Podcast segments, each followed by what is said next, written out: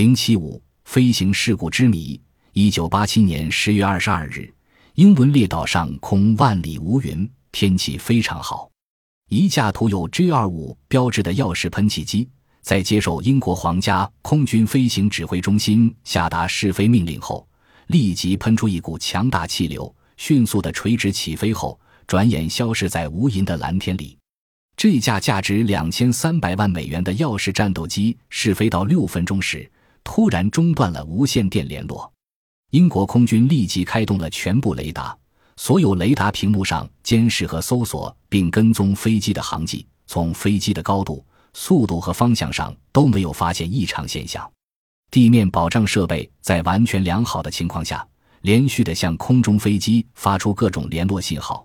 二十几分钟过去了，空中飞行员丝毫无反应。这时，英国空军即向飞机经过的美国空军基地发出紧急求助的要求。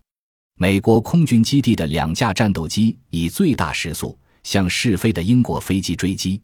美国飞机空中报告：鹰机上没有飞行员，座舱盖也没有了，飞机沿水平方向飞行。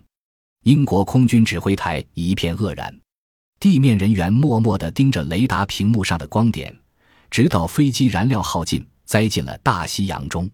此时，飞机无人驾驶飞行了九百六十公里。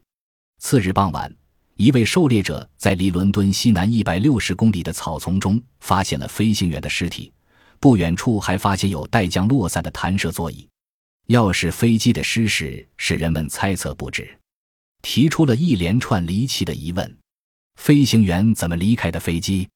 是弹射座椅或飞机座舱盖出故障把飞行员甩出飞机，还是报警系统谎报险情？迫使飞行员离机出逃，飞行员又怎么死的呢？人们在假设，在猜测飞行员离奇的神秘事件，这或许将成为本世纪众多之一的怪事和难解之谜。